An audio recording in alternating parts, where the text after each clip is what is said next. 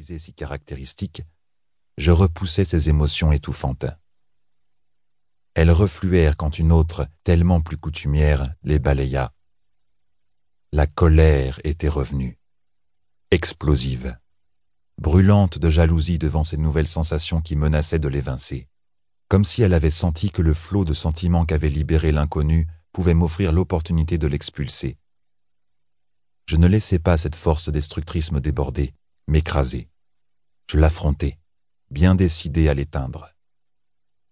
Elle se rendormit cette fois-là plus vite et plus facilement que jamais, sans que j'aie à recourir à une de ces petites pilules assommantes qui savaient si bien la calmer, sans même qu'il me faille la laisser assouvir un peu sa rage aveugle et insatiable pour qu'elle daigne enfin m'offrir un peu de répit. Je m'octroyai alors une intime jouissance, me jurant de retrouver cette apparition, de la conquérir. Normalement, c'est là que vous me trouvez un rien mélodramatique, à la limite du pathétique, et pas forcément du bon côté de cette frontière, n'est-ce pas? Ces répugnantes niaiseries ont été des plus éphémères, soyez-en convaincus. Je me suis vite repris, galvanisé par un objectif, un défi à relever. Pour mettre toutes les chances de mon côté, il me fallait forcément m'y consacrer entièrement. En arrivant quelques minutes plus tard au cabinet, en retard comme toujours, mais cette fois-là, je ne l'en blâmais pas. Ma secrétaire, une quinquagénaire désabusée, stupide mais efficace, s'étonna que je lui adresse directement la parole autrement que par téléphone interposé. Plus, semblait-il, que de me voir si fébrile, même si son regard était inquisiteur. Ou peut-être était-ce parce qu'elle n'avait pas dû me voir depuis des semaines, sinon des mois. J'arrivais toujours le premier, partais bien après elle et quittais rarement mon office de la journée.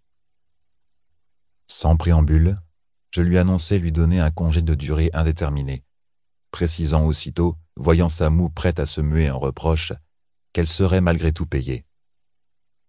Ses yeux torves roulèrent dans leurs orbites, signe d'un effort de réflexion. Je coupai court à ses interrogations, en évoquant quelque obligation familiale. C'est le genre d'expression qui a un effet immédiat, presque magique, sur les personnes de son type. L'envie d'en savoir plus, de se délecter du possible malheur des autres est si intense qu'il leur scelle les lèvres plus certainement qu'un fer à souder.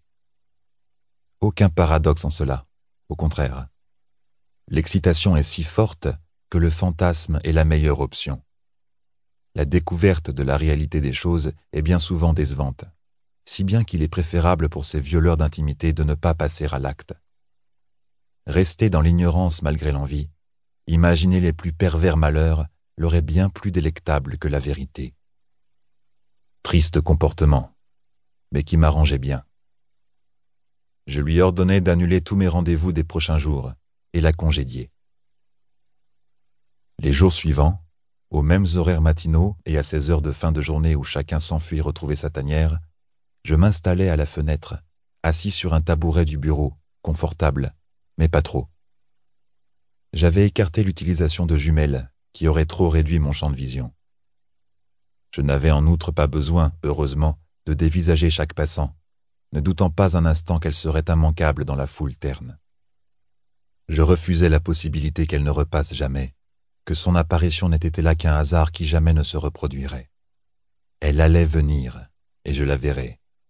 Je la suivrai et l'aborderai. Un soir, je la repérai enfin. Port identique, même démarche souple, même chevelure unique, reconnaissable entre toutes. Combattant mon envie de me ruer dans l'escalier, de me jeter follement dans la rue à sa poursuite, je la suivis des yeux quelque temps, anticipant le chemin qu'elle allait emprunter. Sûr de moi, je descendis. Dehors, je me laissai porter dans son sillage, la repérant sans mal. Je restai en retrait, savourant ce moment de retrouvailles, tentant même de capter son parfum à distance. Elle tourna au carrefour suivant. Comme je l'avais soupçonné, son objectif était la gare, au bout de l'avenue. Je frôlai la poche de ma veste pour vérifier la présence de ma carte de transport. Elle ne m'avait pas quitté ces derniers jours, par prudence. Il aurait été navrant de perdre ma proie, arrêtée par les cerbères de plexiglas barrant l'accès au quai. La foule était plus dense encore dans le hall de la gare.